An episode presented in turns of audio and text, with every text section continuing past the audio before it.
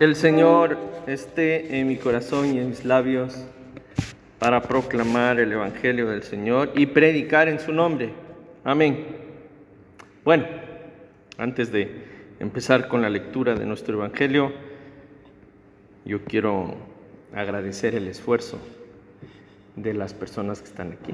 Hay muchos motivos por los que las iglesias hoy están vacías. Primero es verano. Luego, el calor. Y el tercer factor, el fútbol. ¿no?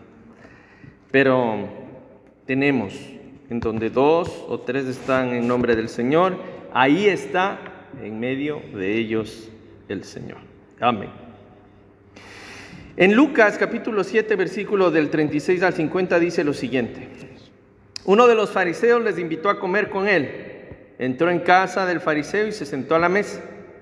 Y aquí había en la ciudad una mujer pecadora, y cuando ella oyó que él se sentaba a la mesa en casa del fariseo, trajo un frasco de alabastro con aceite para ungir, y se puso a sus pies por detrás, llorando, y comenzó a mojarle los pies con lágrimas, a secárselo con sus cabellos, y a besarle los pies, se los ungió con el aceite de unción.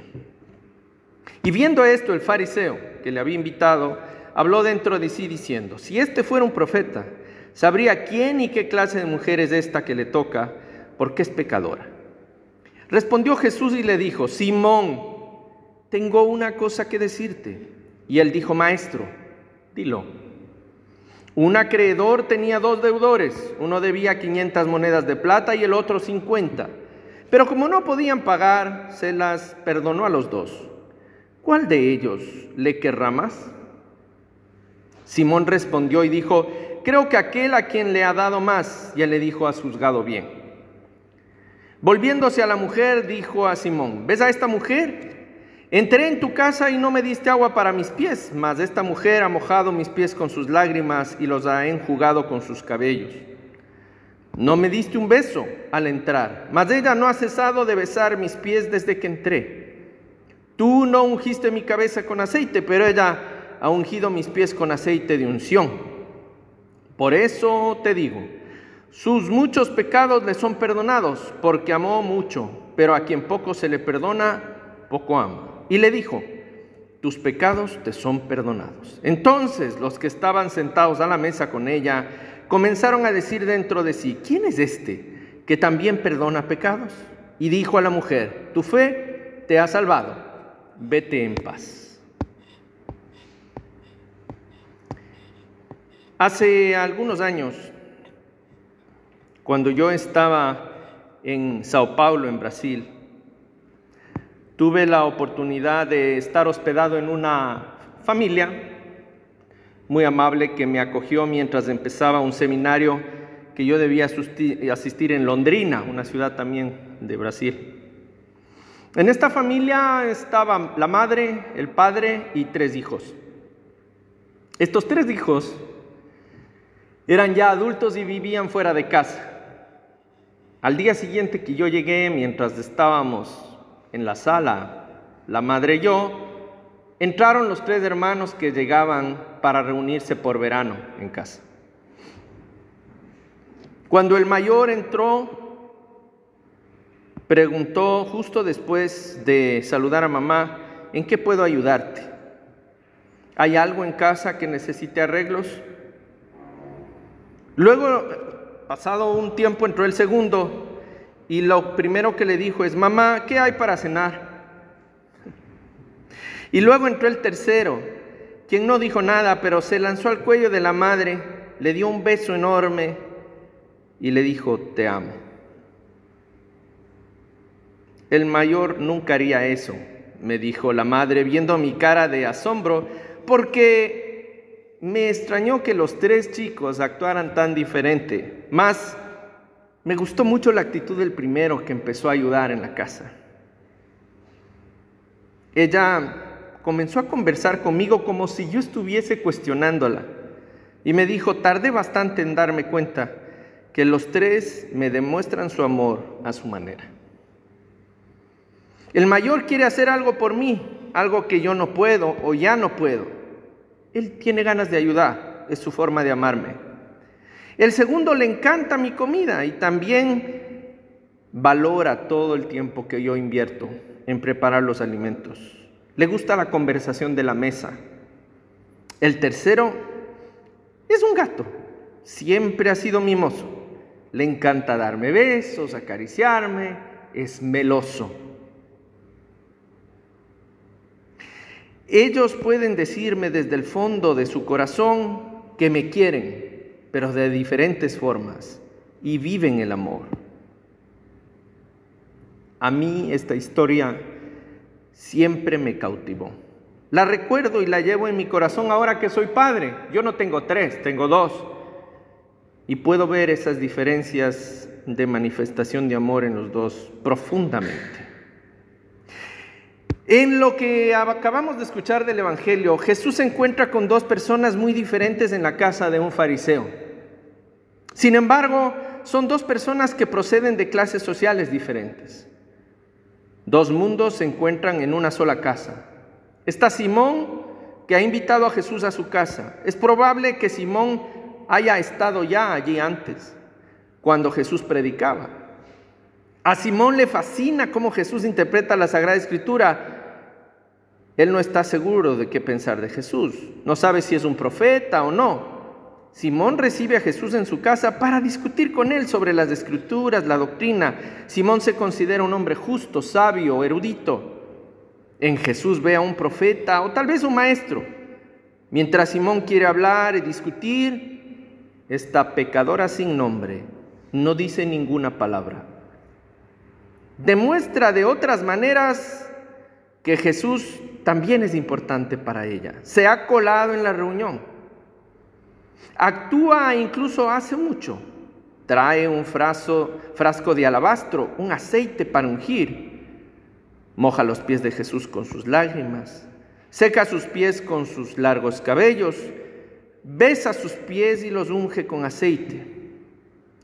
Sin duda, ella es valiente y no tiene nada que ver con Simón porque como pecadora estaba excluida del círculo de amigos de Simón.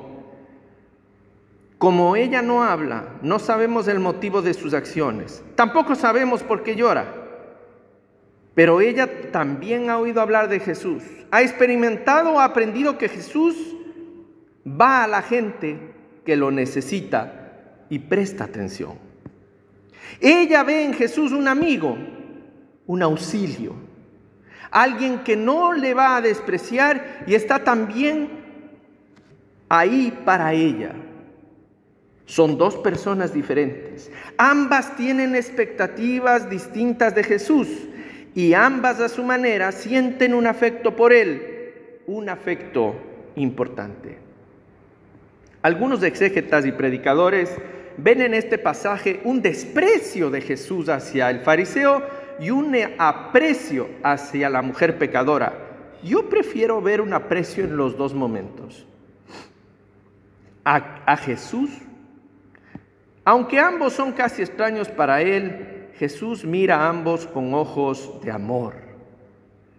Imaginemos por un momento que fuéramos huéspedes en algún lugar, que se nos acerca un desconocido y nos colma de afecto. Les propongo esta imagen están aquí en España, lo cual es muy difícil aquí en el mundo europeo, tal vez en el latino, pero están aquí en España, entran a una sala de reuniones y de pronto llega un extraño y empieza a abrazarles, a llenarles de cariño natural, no grosero.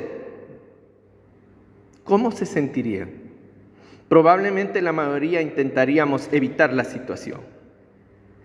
Pero Jesús está acostumbrado a este tipo de situaciones. Es como una celebridad de su tiempo. La gente quería tocarle. Y él deja que la mujer se salga con la suya, no la rechaza.